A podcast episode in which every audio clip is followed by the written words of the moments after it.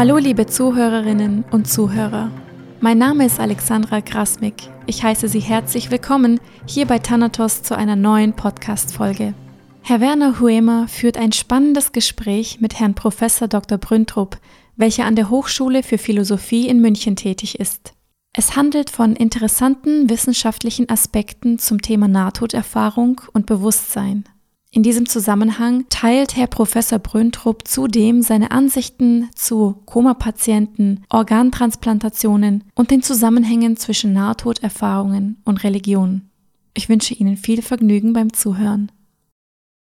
Herr Professor Brüntrup, Sie sind an der Hochschule für Philosophie in München tätig.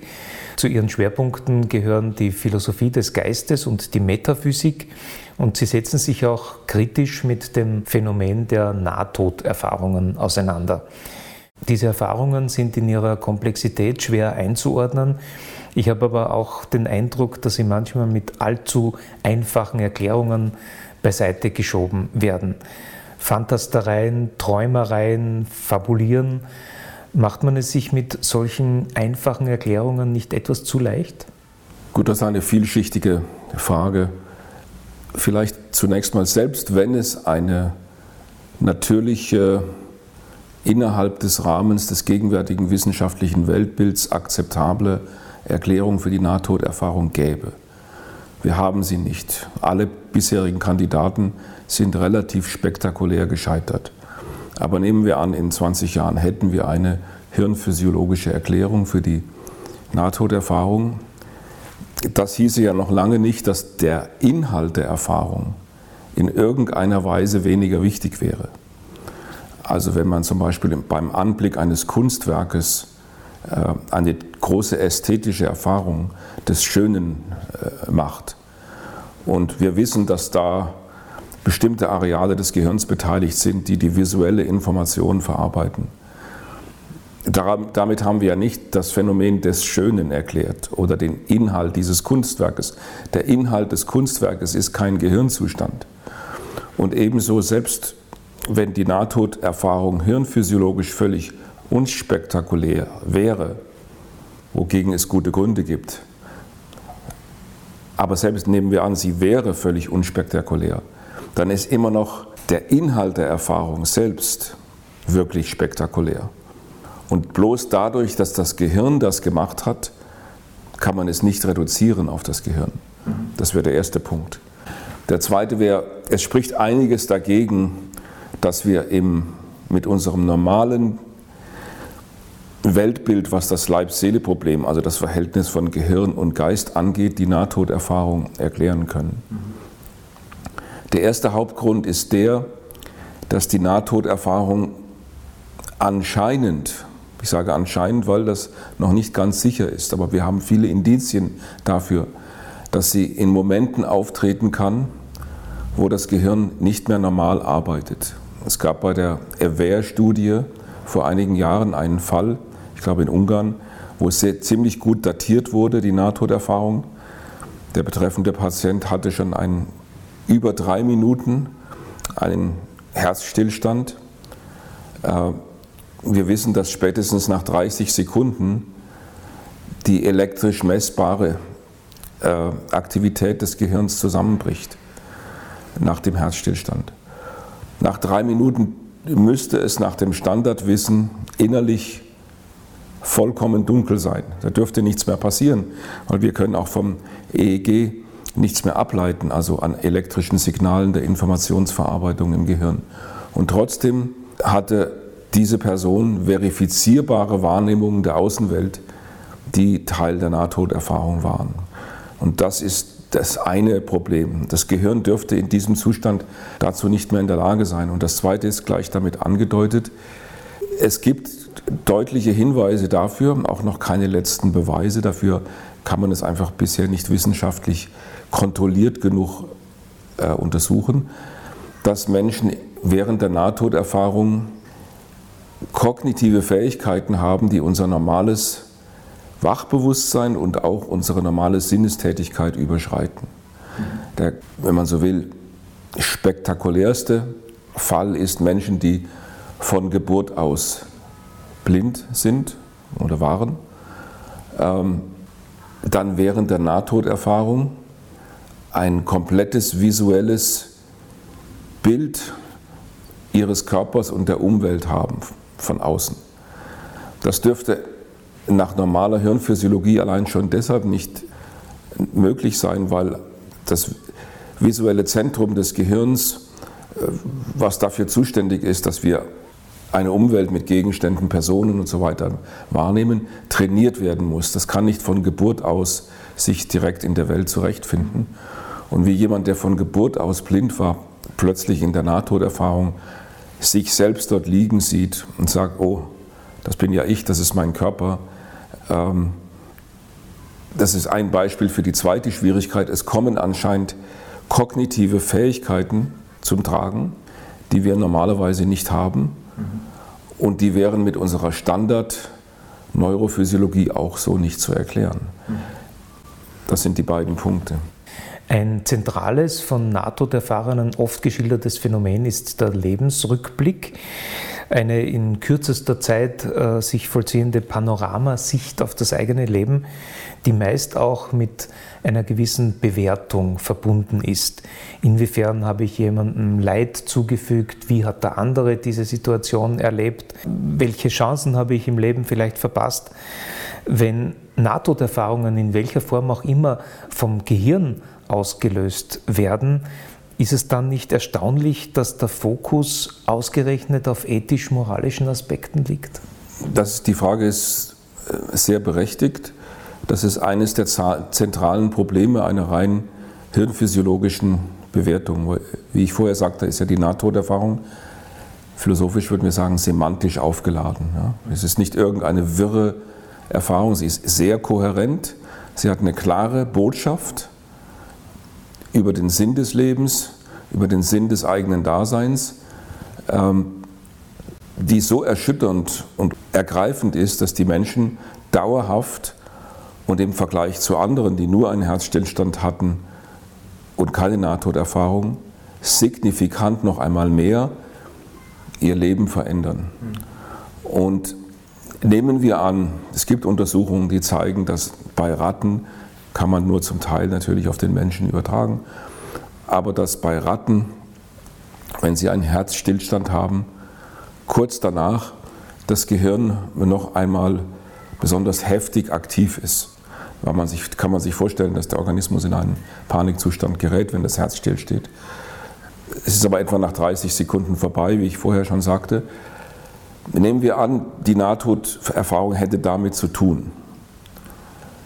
Warum sollte ein geradezu panisch feuerndes Gehirn in einer absoluten Stresssituation, wo Stresshormone vielleicht ausgeschüttet werden, ähm, warum sollte das ausgerechnet unter dieser ethischen Perspektive, wo habe ich geliebt, wo habe ich verletzt, also in einem ganz scharfen Fokus das Gedächtnis ausrichten?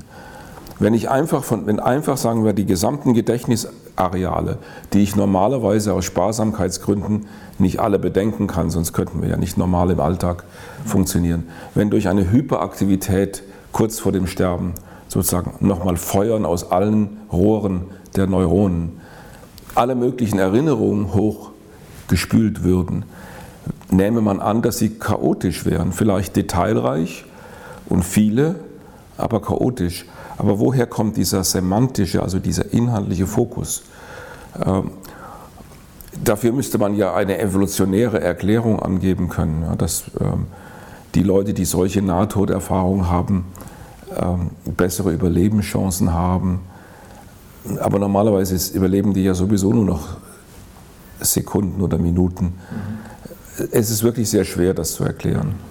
Welche Strategie schlagen Sie generell dafür vor, mit diesem Phänomen umzugehen?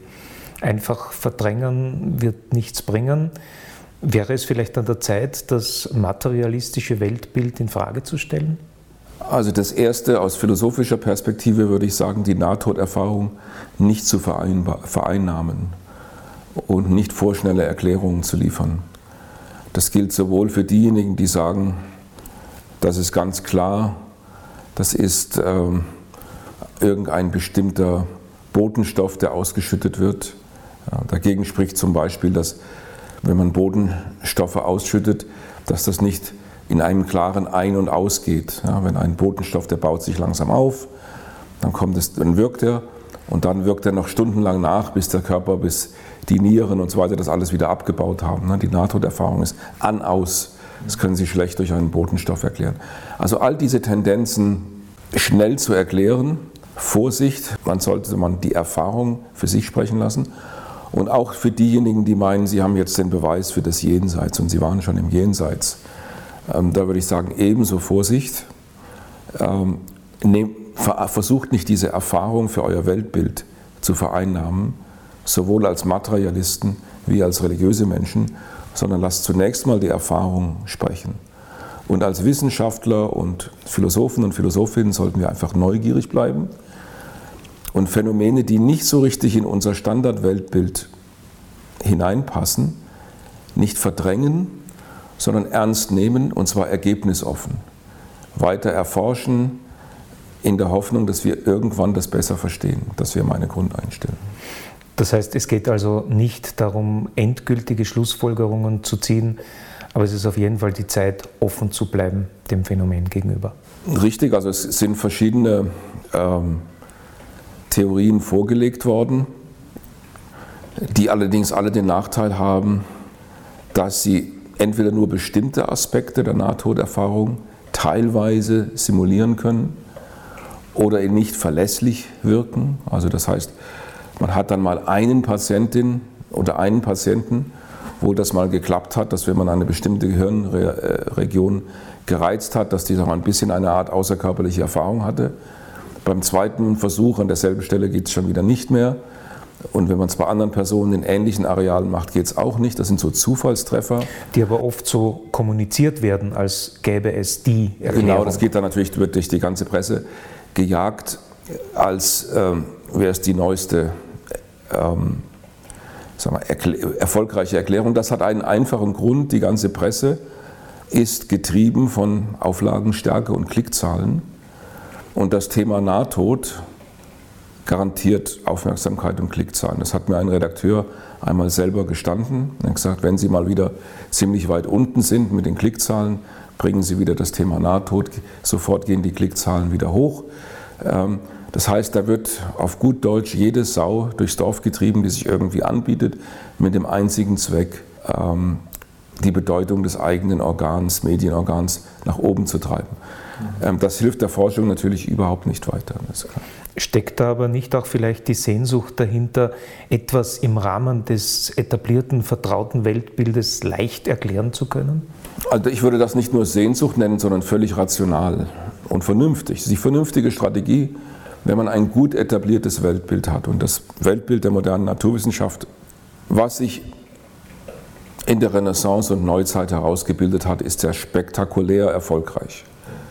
Ähm, vielleicht jetzt nicht im evolutionären Sinne erfolgreich, vielleicht führt es dazu, dass wir uns selber auslöschen, aber zumindest rein kognitiv, wissensmäßig ist es sehr erfolgreich. Wir haben in den letzten 200 Jahren natürlich erheblich mehr gelernt über die Welt als in der gesamten Menschheitsgeschichte vorher.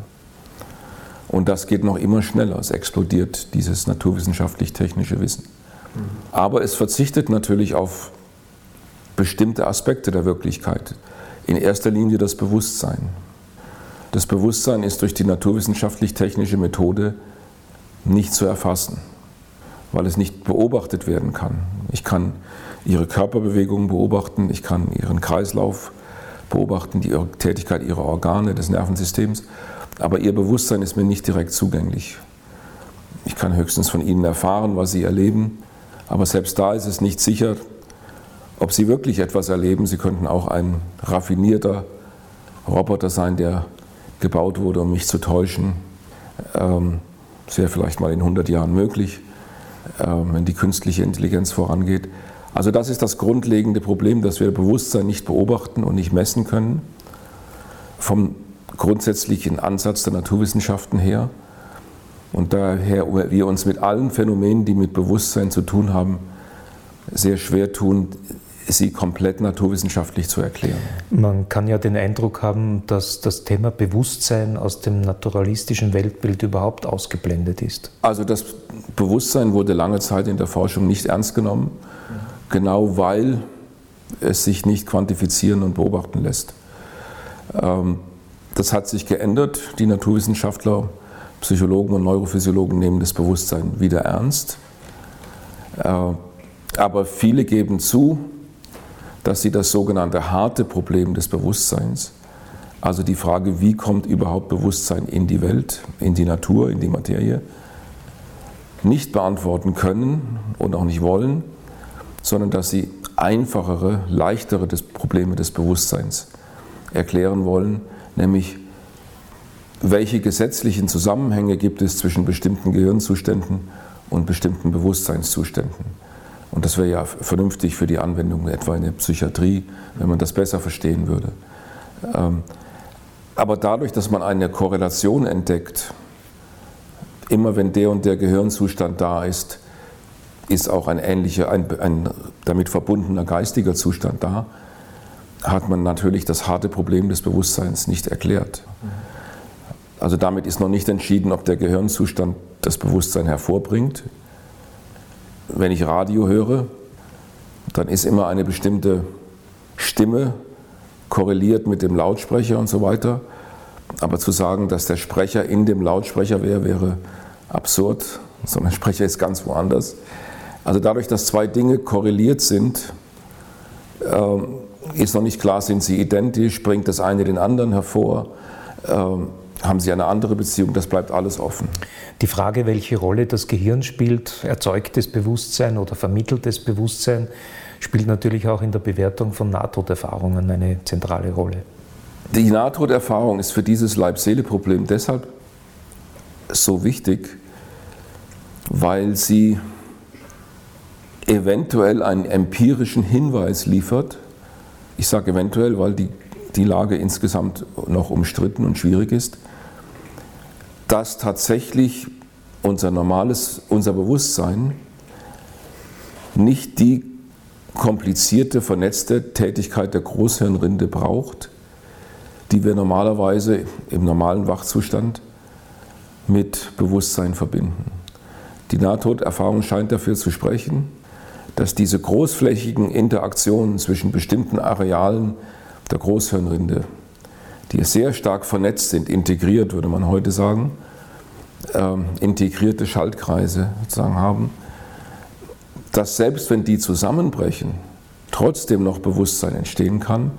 Es ist dann allerdings nicht mehr unser normales, die Sinnesdaten verarbeitende Wachbewusstsein, sondern ein anderes. Und wenn das möglich ist, dann ist unsere jetzige Theorie des Bewusstseins viel weniger umfassend und viel weniger grundsätzlich, als wir das bisher dachten. Es gibt ja auch das Phänomen der terminalen Geistesklarheit, mit dem ja auch die Frage, ob äh, Bewusstsein im Gehirn erzeugt wird, nochmal sehr relevant wird. Das ist das Phänomen, dass Menschen, deren neurophysiologische Maschinerie, wenn ich das mal so ausdrücken darf, durch grundlegende altersbedingte oder anders, anders bedingte Krankheiten gestört ist. Also zum Beispiel bei Alzheimer-Patienten, wo sich diese Plaques, diese Proteinplaques bilden, die, ähm, also kann man sagen, Ablagerungen, ähm, dass dies im Grunde nicht richtig gesäubert ist, könnte man ganz einfach sagen, bilden sich Abladungen, sodass die Gesamttätigkeit des Gehirns wesentlich beeinflusst ist was wir daran merken, dass durch diese Ablagerungen äh, das Gedächtnis nicht mehr funktioniert, äh, die Emotionskontrolle nicht mehr funktioniert, also die man in der Psychologie die Executive Function nennt, dass man seine Emotionen unter Kontrolle hat, seine Wutausbrüche kontrollieren kann. Alle diese Dinge funktionieren nicht mehr richtig. Und besonders bitter für die Verwandten ist, dass selbst engste Besuchspersonen nicht mehr erkannt werden. Und zwar verlässlich über Monate hinweg. Und erstaunlich ist nun, dass Patienten, die solche Krankheiten haben, kurz vor dem Tod oft einen Moment haben, wo diese kognitiven Funktionen zurückkommen.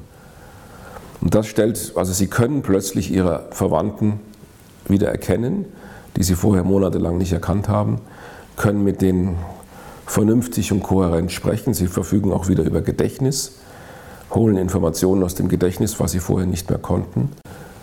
Und kurz danach sterben sie.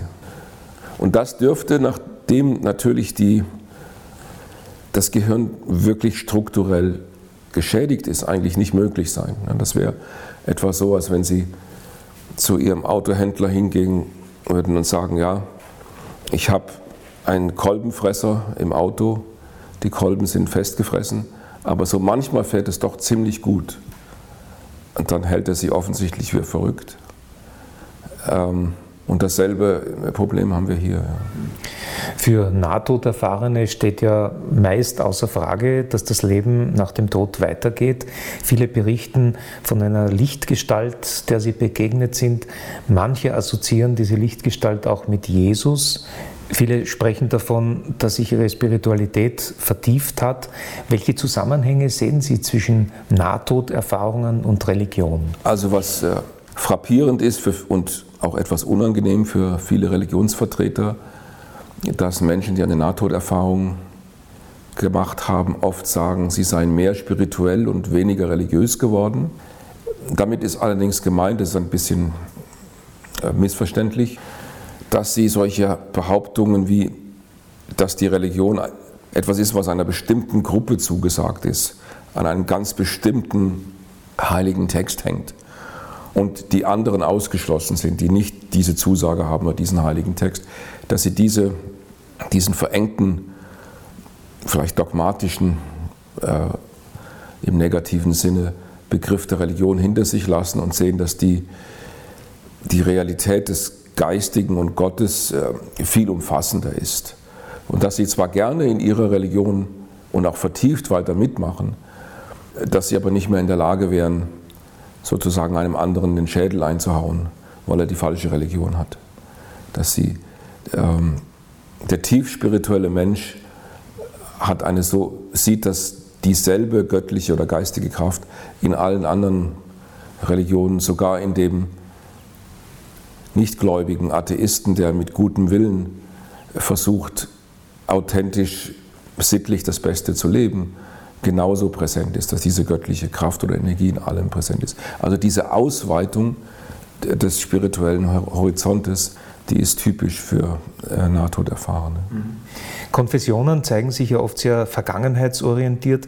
Meinen Sie nicht, dass es für viele etablierte Vertreter einer Religion auch angsterzeugend sein könnte, wenn da jemand sozusagen außerhalb der Schriften eine Offenbarung hat? Ja, das, das ist ganz typisch in den christlichen Kirchen, wenn man etwas sieht im Protestantismus, wo es heißt, die Schrift allein. Ja, nicht einmal die Philosophie oder andere Quellen, sondern aus der Schrift allein äh, erfährst du Gott und die, äh, den Zuspruch Gottes. Und dann ist man natürlich äh, skeptisch gegenüber über jemanden, der sozusagen außerhalb der Heiligen Schrift eine Offenbarung hat.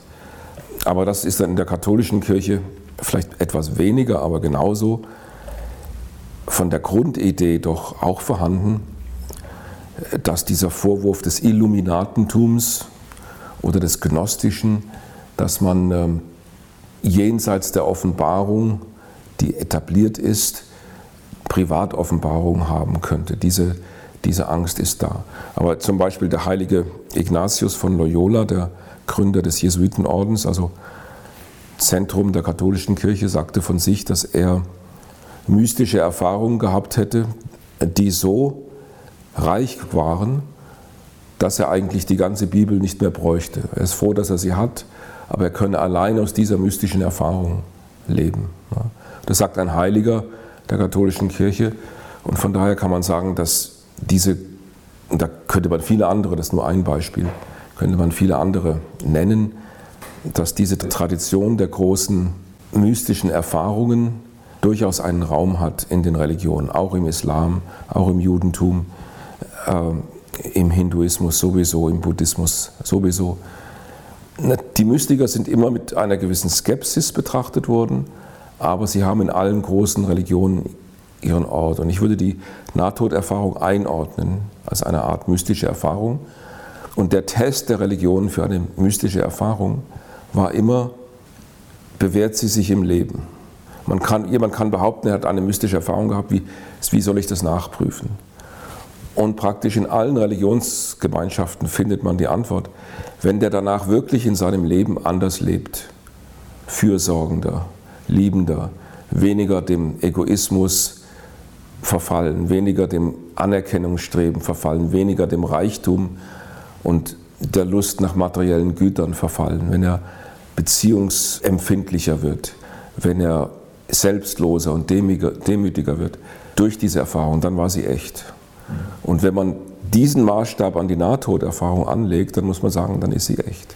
Weil die Menschen sich wirklich in diesem spirituellen Sinne zum Positiven verändern nach der Nahtoderfahrung. Lautet Ihr Fazit also, es geht darum, die Nahtoderfahrung als eine tiefe, mystische Erfahrung wertzuschätzen, auch wenn man das Phänomen noch nicht wirklich erklären kann? Oder gibt es da noch ein anderes Fazit, das Sie ziehen? Also das, das ist zunächst mal das, was ich immer als erstes sage. Das versucht mal wegzukommen von Erklären und geht eher zum Verste Versuch zu verstehen. Also bevor wir die Nahtoderfahrung erklären, müssen wir sie erstmal verstehen. Und verstehen heißt wirklich den semantischen Gehalt verstehen. Der ist so verschieden von den meisten Drogenerfahrungen. Auch wenn man da ab und zu mal eine außerkörperliche Erfahrung hat. Aber sie haben nicht diese klare Botschaft äh, über den Sinn des Lebens. Es gibt vielleicht ein, zwei Drogen, die auch etwa von sogenannten Naturvölkern in Ritualen benutzt wurden, etwa der Drogen, der Stoff DMT, äh, der auch so eine spirituelle Erweckung äh, hervorrufen kann. Aber das Interessante daran ist auch zunächst mal die, der Inhalt der spirituellen Erweckung. Wenn, und wenn man diesen reichen Inhalt der Erfahrung wertschätzt und verstehen, verstanden hat, dann kann man immer noch fragen, wie passt das jetzt in unsere natürliche Welt? Und da würde ich zu einer Art intellektueller Demut raten. Ähm, die Nahtoderfahrung ist offensichtlich tief rätselhaft. Der Tod ist von den Religionen als etwas Heiliges betrachtet, weil er tief rätselhaft ist. Und die Nahtoderfahrung legt zumindest nahe, dass der Tod nicht einfach ein langsames Verglimmen des Lebenslichtes ist, sondern noch einmal eine Lebensphase von eminenter Bedeutung für das Leben als Ganzen. Auch wenn man von außen nichts davon sieht, aber für denjenigen, der diesen oder diejenige, die diesen Prozess durchlebt des Sterbens, offensichtlich von innen her von eminenter Bedeutung ist und großer Bewusstseinsklarheit. Und das hat, glaube ich, eine Konsequenz darüber, wie wir mit Sterbenden umgehen. Ähm, wir gehen ja oft im Raum rum und reden so, also ja, das, die kriegt schon nichts mehr mit und so weiter. Ähm, das Gegenteil ist der Fall. Ähm, der Körper kommuniziert nicht mehr mit uns, aber der Geist ist eventuell hellwach und das wäre eine praktische Konsequenz äh, für den Umgang mit Sterbenden. Sie haben sinngemäß gesagt, dass es wichtig ist, die Würde des Menschen im Sterbeprozess zu bewahren, nicht so zu tun, als ob da jemand liegt, der nichts mehr mitbekommt. Was bedeutet das für Sie im Hinblick auf Koma-Patienten oder auf Menschen, die zur Organentnahme vorbereitet werden? Das sind zwei verschiedene Fragestellungen. Fangen mal an mit den Koma-Patienten und dann die Organtransplantation. Die Koma-Patienten sind ja nicht in einer Situation der Nahtoderfahrung, sondern wenn sie überhaupt Bewusstsein haben, ist es eine Form des Bewusstseins, die unserem normalen Alltagsbewusstsein ähnlich ist. Und da glaube ich, dass wir tatsächlich äh, durch physiologische Erforschung des Gehirns immer bessere Werkzeuge bekommen, um festzustellen, ob ein Mensch normales Wachbewusstsein hat. Es ist nicht die Nahtoderfahrung, sondern normales Wachbewusstsein. Ähm, es gibt zum Beispiel jetzt die Theorie von Tononi, integrierte Informationstheorie des Bewusstseins. Da kann man sogar messen an der mit einer Messzahl Phi, wie viel Bewusstsein gerade im Gehirn gegeben ist. Ähm, das ist keine Erklärung für Bewusstsein, sondern nur ein Naturgesetz, mit welcher Art von Informationsverarbeitung Bewusstsein in unserer Welt verbunden ist. Und bisher hat sich diese Theorie relativ gut bestätigt, dass man also eben diese Messzahl Phi messen konnte bei Personen, von denen man nicht wusste, in welchem Bewusstseinszustand sie waren. Und da sind sie erwacht und haben exakt die Antworten gegeben, die die Theorie auch vorhergesagt hat. Ähm, also da könnte man in Zukunft tatsächlich Methoden entwickeln, die uns verlässlicher sagen, ob jemand, der sich nach außen hin nicht mehr äußern kann, noch bei Bewusstsein ist. Ähm, mit absoluter Verlässlichkeit wird das nicht gehen, aber da habe ich gewisse Hoffnungen, dass wir das tun können. Es ist sicherlich so, das berichten sehr viele Schwerkranke, ähm, dass sie in einem Zustand äußerster Erschöpfung, Unfähigkeit, sich zu bewegen und zu kommunizieren, äh, doch noch sehr viel mitbekommen von dem, äh, was in der Außenwelt passiert. Auch von Koma-Patienten, die wieder aufwachen, kennt man Berichte. Man sollte also immer im Raum, auch mit einem Koma-Patienten, nicht so reden, als wenn niemand da wäre, als wenn da nur ein Objekt läge. Man muss immer davon ausgehen, dass da ein erlebendes Subjekt liegt, ähm, in einer Bewusstseinsstufe, vielleicht auch eine relativ dumpfe, aber immerhin erlebende, die als solche ethisch ernst zu nehmen ist und man darf über einen Menschen nicht reden wie über eine Sache. Ähm, die, der Gefahr unterliegt man natürlich gerade, wenn man in Pflegeberufen ist und dann viel zu tun hat und so weiter. Aber die Würde des Menschen hängt damit zusammen, dass er ein erlebnisfähiges Wesen ist. Und diese Erlebnisfähigkeit ist offensichtlich auch dann noch gegeben. Dafür gibt es auch mehr und mehr neurophysiologische Beweise. Ähm, wenn Menschen im Wachkoma liegen oder in, in anderen ähnlichen äh, Zuständen der scheinbaren Bewusstlosigkeit. Ja, man, es gibt Experimente, etwa wenn man Menschen, die in einem solchen Zustand im Bett liegen und mit niemandem kommunizieren können und früher Tennis gespielt haben, ist ein Experiment, hat man dann etwas erzählt vom Tennisspielen und dann hat, sind im Gehirn genau die Areale, fingen an zu feuern, die aktiv werden, wenn man die entsprechenden Schlägerbewegungen macht. Das Gehirn hat also offensichtlich die Tennisinformation noch semantisch als vom Bedeutungsgehalt her als Tennis äh, interpretiert und die entsprechenden damit assoziierten Areale im Motorkortex, also in der Bewegungsareale, in Aktivität gesetzt. Und das ist ein relativ schlichter Beweis, der noch nicht viel über Bewusstsein sagt dass das Gehirn des komatösen Patienten oder in anderen vergleichbaren äh, Zuständen doch noch mehr verarbeitet, als es nach außen aussieht.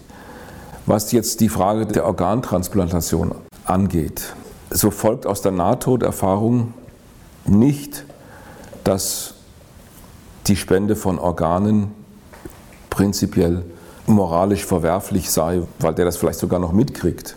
Auch der Nahtoderfahrene kann in diese Welt nur zurückkommen, sollte er sie denn je verlassen. Das ist nochmal eine andere Frage. Ja.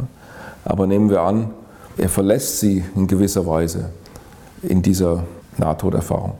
Kann er in diese Welt nur zurückkommen, wenn er ein funktionierendes Gehirn hat. Und wenn ein Gehirn über 10, 15 Minuten keinen Sauerstoff hatte, dann ist es irreversibel geschädigt.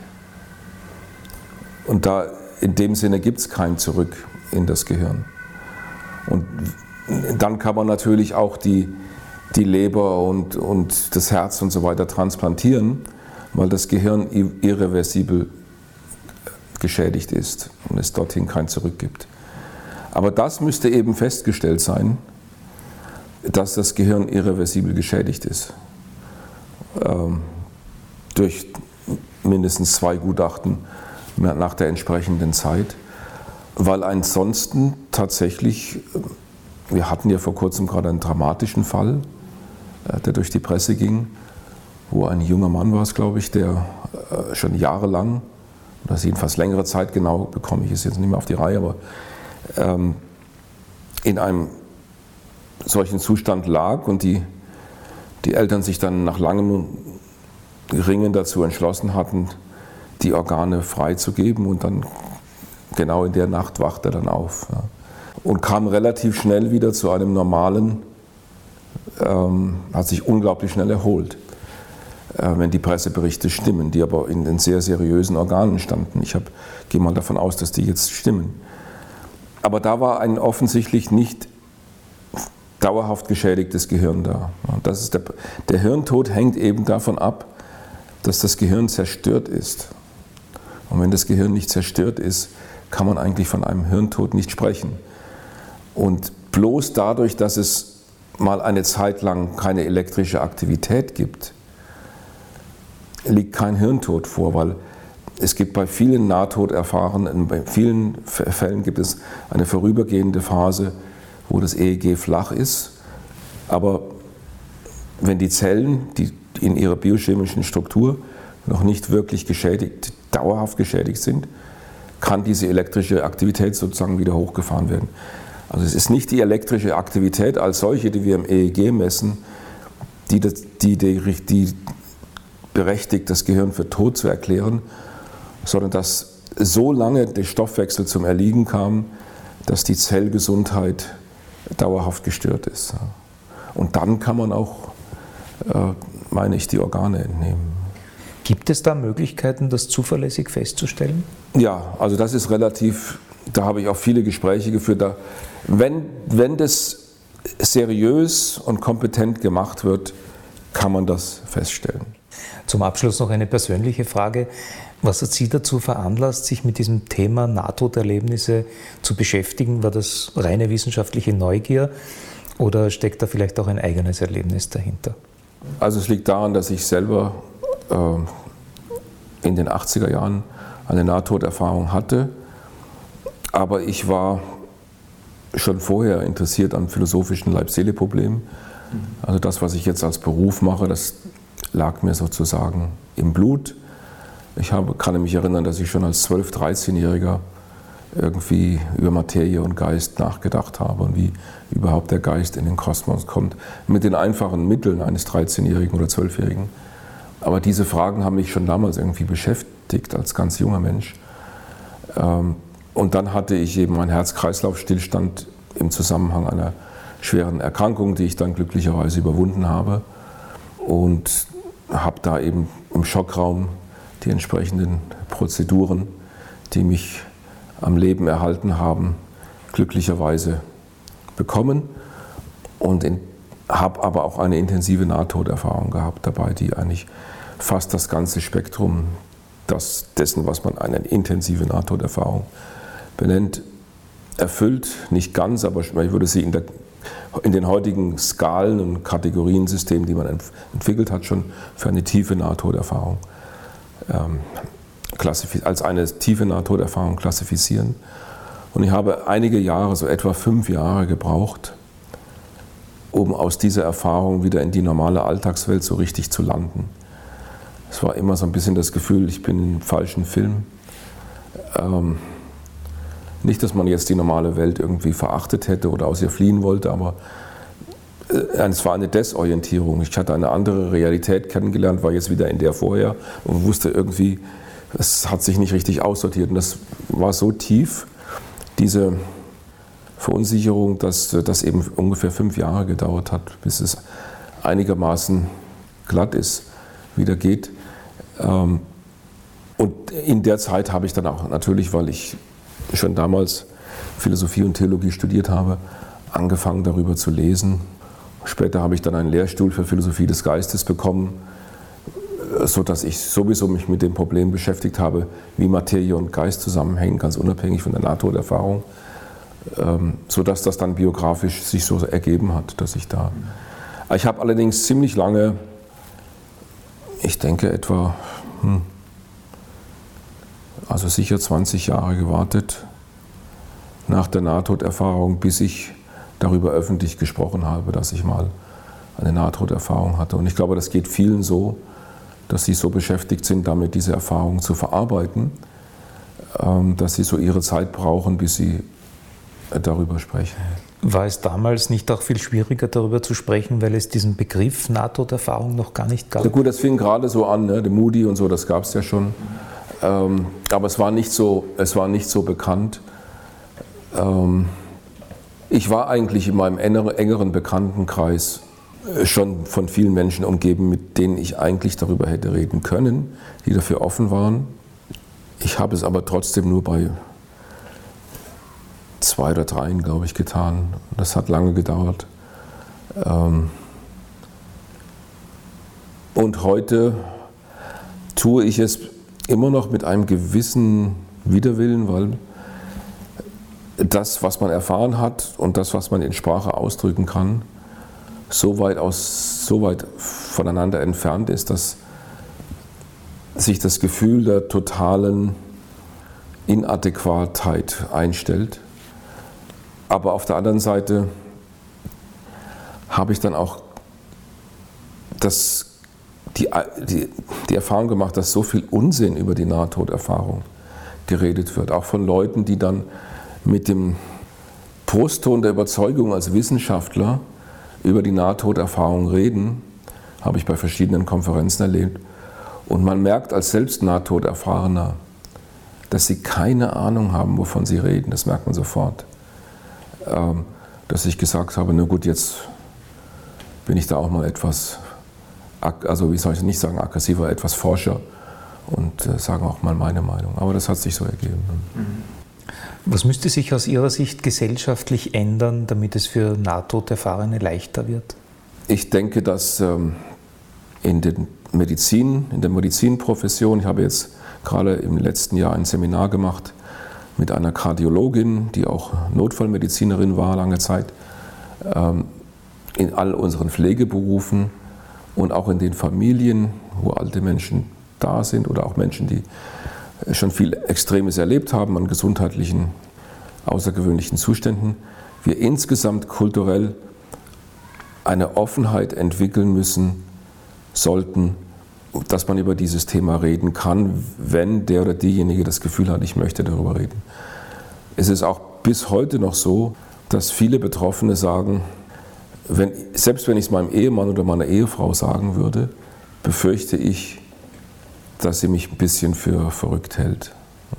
Und ich glaube, davon müssen wir wegkommen in der Gesellschaft. Wir müssen eine Kultur des Hinhörens entwickeln, die nicht wieder gleich vereinnahmt, du bist verrückt oder du hattest ein bisschen zu viel XY im Blut oder im Hirn oder das bildest du dir nur ein äh, oder auch in die andere Richtung, ja, jetzt warst du schon im Himmel, jetzt warst du im Jenseits, jetzt erzähl mir mal, was im Jenseits los war. Das sind alles Vereinnahmungen, sondern das sind Menschen, die eine Erfahrung gemacht haben, die sie in den Grundfesten ihrer Existenz erschüttert. Und zwar positiv erschüttert.